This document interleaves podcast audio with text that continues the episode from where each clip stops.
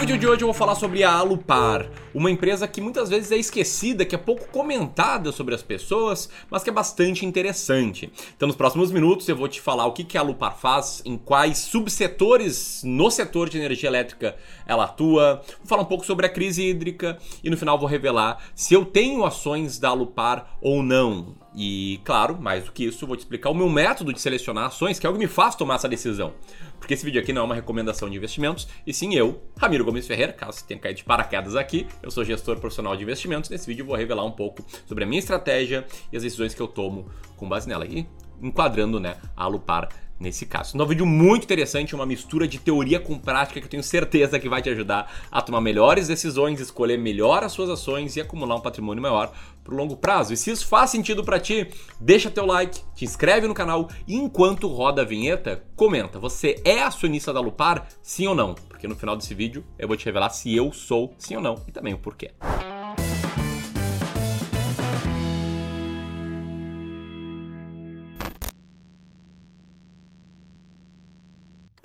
Bom, então vamos lá, tá? Antes de mais nada, eu quero falar sobre a empresa, o que está por trás do ticker, o que está por trás do código da ação. E quem sou eu para falar sobre ela? Eu sou gestor profissional de investimentos credenciado pela CVM e esse vídeo aqui, de novo, ele não é uma recomendação, sou eu aqui trazendo informações transparentes sobre as decisões que eu tomo, beleza? Então vamos lá. A Alupar é uma empresa que atua no setor de energia elétrica e ela é uma holding que detém participações nos subsetores de geração e de transmissão de energia elétrica. Tá lembrando que o setor de energia elétrica ele possui os subsetores de geração, de transmissão distribuição e a Alupar atua nesses dois aqui. Bom, e a Alupar né, muitas vezes pouco falada aí no mercado, ela é a maior companhia 100% privada e uma das maiores no segmento de transmissão de energia elétrica, né, medindo em termos de RAP, que é a receita anual permitida, que é uma particularidade desse subsetor. Falando em transmissão, a Lupar possui a concessão de 30 sistemas de transmissão, totalizando quase 8 mil quilômetros de linha de transmissão, mais especificamente 7.929 quilômetros. Isso tudo é por meio dessas concessões, com um prazo médio de 30 anos, de 30 anos e uma concessão ainda vitalícia na Colômbia. Tudo distribuído aí de acordo com esse lindo mapa que está na tela agora, que eu tirei do próprio site das próprias apresentações da Lupar.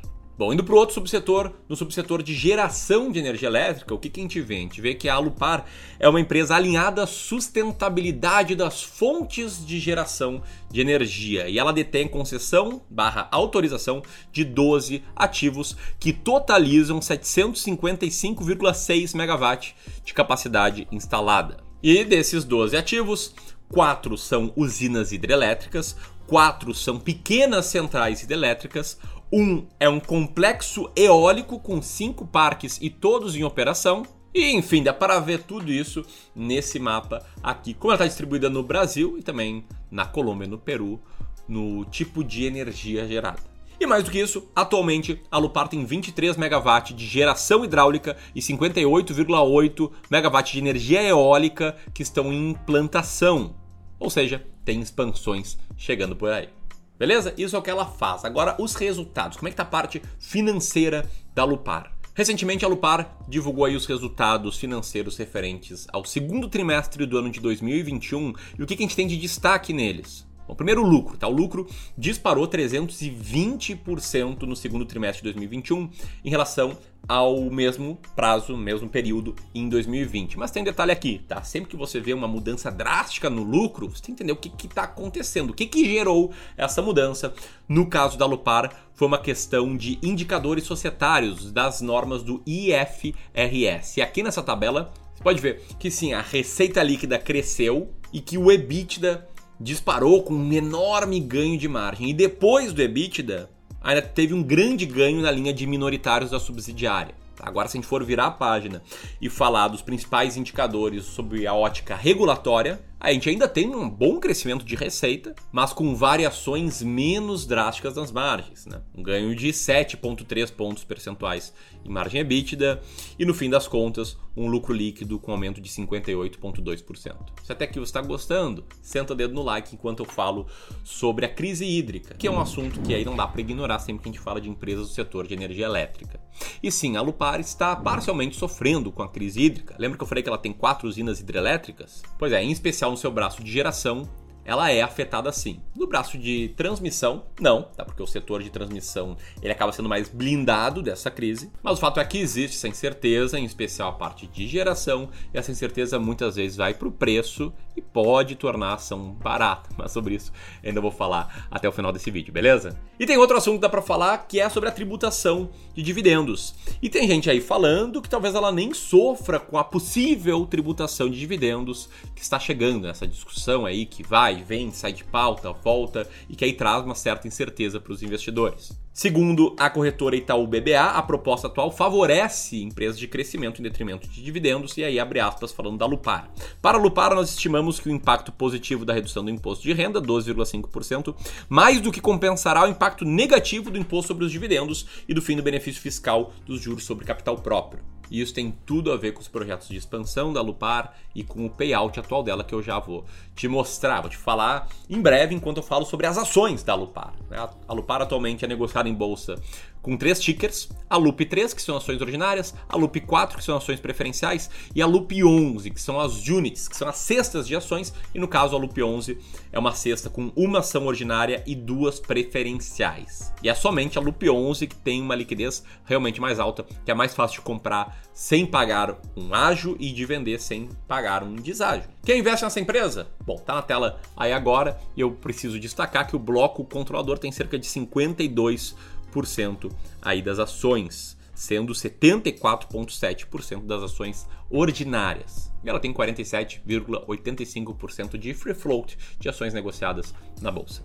E aí, segundo a Economática, dados do dia 24 de agosto, a gente tem a Lupar com preço por lucro de 5,38, acima do setor de energia elétrica, um EV/EBIT de 4,07, abaixo do, da média do setor, o que é bom, um earning yield acima do que a média do setor, com 24%, e uma relação dívida líquida EBITDA de 1,64, um pouquinho acima da média, com dividend yield abaixo também da média. É isso aí segundo os dados do Economática, que pega aí a média dos últimos 12 meses, e apesar de ser uma, uma, empresa de energia elétrica, como eu te mostrei, os dividendos da Lupar, eles não são tão grandes, tão gordos quanto de outras empresas no setor. Tá? Se a gente for checar uma outra fonte de cálculo de dividendos, né, o Status Invest, por exemplo, a gente pode ver que a Lupar tem um dividend yield dos últimos 12 meses de 3,4%. E dá para ver também, funcionando ali, que os dividendos eles vêm caindo aí nos últimos anos, o que faz total sentido com o payout da empresa, que é o percentual do lucro que ela distribui, que também vem caindo e está aí próximo a 25% atualmente. Bom, agora a grande pergunta, tá, tá valendo a pena investir em Lupar? Será que ela está realmente barata? Será que eu compro? Então vamos lá, tá? O primeiro ponto é você entender que existem N filosofias de investimentos, N formas de operar no mercado e não existe uma resposta universal para isso, tá? Se existisse uma resposta universal, todo mundo compraria ou ninguém compraria, e se ninguém comprasse, ela ficaria barata. E aí faria sentido comprar. Então não existe, beleza? O que eu posso te falar sobre a minha estratégia de investimentos, a estratégia que eu uso e aplico na seleção de ações, que é uma parte do trabalho que eu faço. Eu sou gestor, a gente presta aqui no Clube do Valor serviço de Wealth Management, né, que é gestão aí de grandes patrimônios, e parte desses patrimônios são alocados em ações, onde eu também tenho um fundo de investimento em ações aí aberto ao público.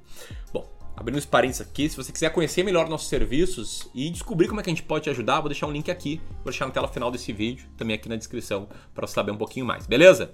Enquanto isso, eu vou te explicando que para mim só existe uma coisa que importa na hora de selecionar uma ação ou não. Se ela tá barata, se ela está descontada, se ela é um bom case de valor. E como é que eu faço isso?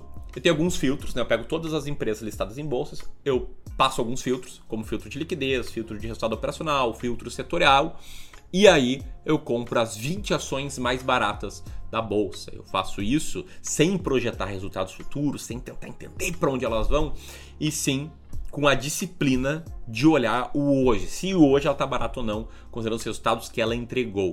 Essa estratégia, modéstia à parte, é uma estratégia que foi vencedora no longo prazo, foi vencedora no passado. Você pode ver esse gráfico aí que eu peguei do livro Investindo em Ações por Longo Prazo, do Jeremy Siegel, que mostra que cestas de, carte... de ações baratas, elas costumam vencer cestas de ações caras no mercado. E eu mesmo fiz um backtest da minha estratégia de investimento, uma simulação histórica, que mostrou que essa estratégia teria superado em ampla margem o Ibovespa, o IBRX, a média do mercado. Então, eu sigo uma estratégia que eu tenho convicção, que eu confio e que comprovadamente no passado ela funcionou. E embora não seja garantia de resultado futuro, o fato é que desde que eu me tornei gestor de carteiras em 2016, eu venho aplicando essa estratégia e meus clientes vêm tendo excelentes resultados. Que também não é uma garantia de resultado futuro, é apenas a vida como ela é. Então, sem mais delongas, a Alupar ela está entre as ações mais baratas da bolsa, por isso ela está na minha carteira e, como consequência, está na carteira de todos os meus clientes. Então, para quem tem um método claro, essa decisão fica muito simples. Espero que você tenha percebido isso, espero que você tenha curtido esse vídeo. Aqui vai estar um link para você saber mais, descobrir como é que a gente pode te ajudar. E aqui um link para um próximo vídeo. Um grande abraço e até mais!